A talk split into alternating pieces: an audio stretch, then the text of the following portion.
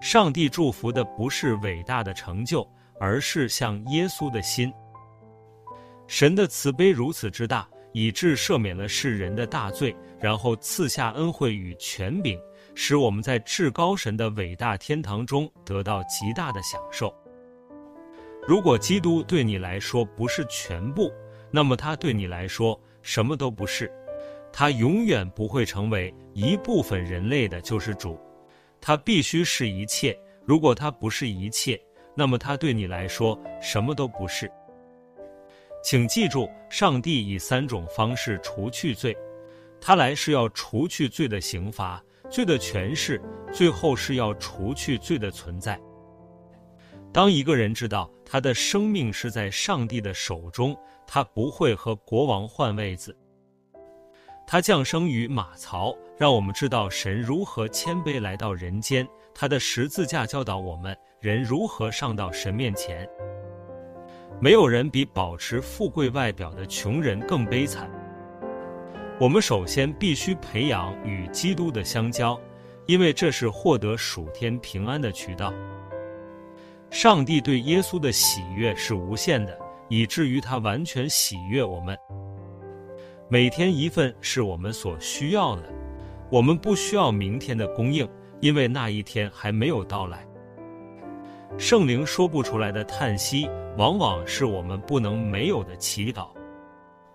如果我们清空我们的心，上帝会以他的爱充满我们。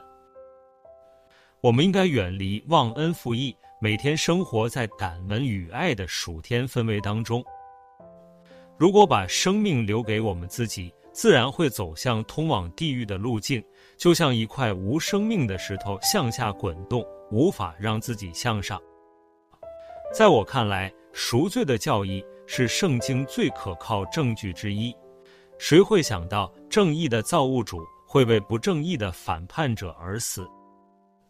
我们拥有一切，不是因为我有钱在银行里。不是因为我有技巧和智慧来赢得尊严，而是因为主是我们的牧羊人。焦虑不会让明天失去悲伤，只会让今天失去力量。经受考验的信心会带来经验。如果你不曾经历试炼，你永远不会看见自己的弱点。没有人的智慧能超越圣经。这本书随着我们的岁月而扩大和深化。有福的人能把握机会，从不谈运气，但相信从最小到最大，一切都是主所命定的。我会去深渊一百次，为沮丧的灵魂加油。受苦对我有好处，我可以知道如何对疲倦的人说适时的话。信仰的精髓就在于信守诺言。当耶稣再次对人们说话时，他说：“我是世界之光，跟随我的人永远不会在黑暗中行走，而是会拥有生命之光。没有任何罪会诅咒相信的人，也没有什么可以拯救不相信的人。上帝太好了，太有智慧了，也不会耽误任何事。当我们无法明白他的作为，我们必须相信他的心。”信心本身不能为救恩贡献一分钱，但它是一个钱囊，里面装着宝贵的基督。他拥有神的爱中所有宝藏。无论如何，要以某种方式接近基督，因为如果你接近他，你就能拥有生命。这不是因你信心有多完美，而是信赖他的完美。信心是所有除去罪的方法中最可靠的。我建议你要么完全相信上帝，要么根本不相信。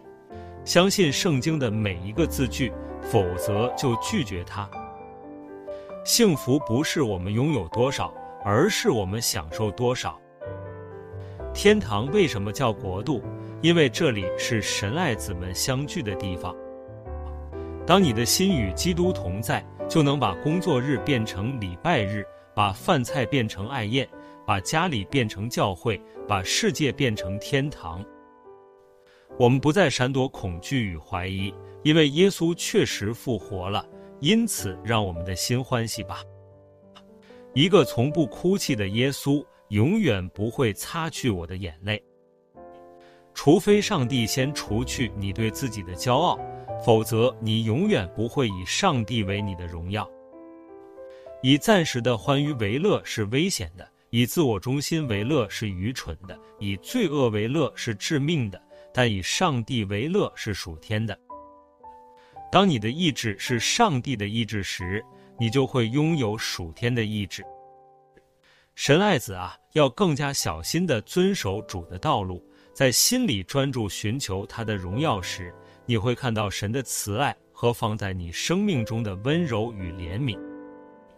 如果你说我再拥有多一点，我就会满足，你就犯了一个错误。因为如果你不满足现在你所拥有的，当加倍给你时，你就会更不满足。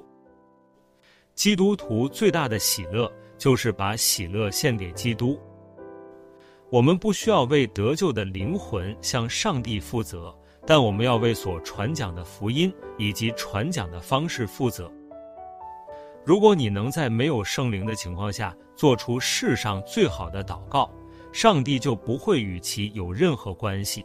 但如果你的祷告是破碎的、软弱的，是圣灵做的，上帝会注视着说：“这如同我创造的作品一样棒。”如果你对真理的认识不伴随着爱，神不会给你任何回馈。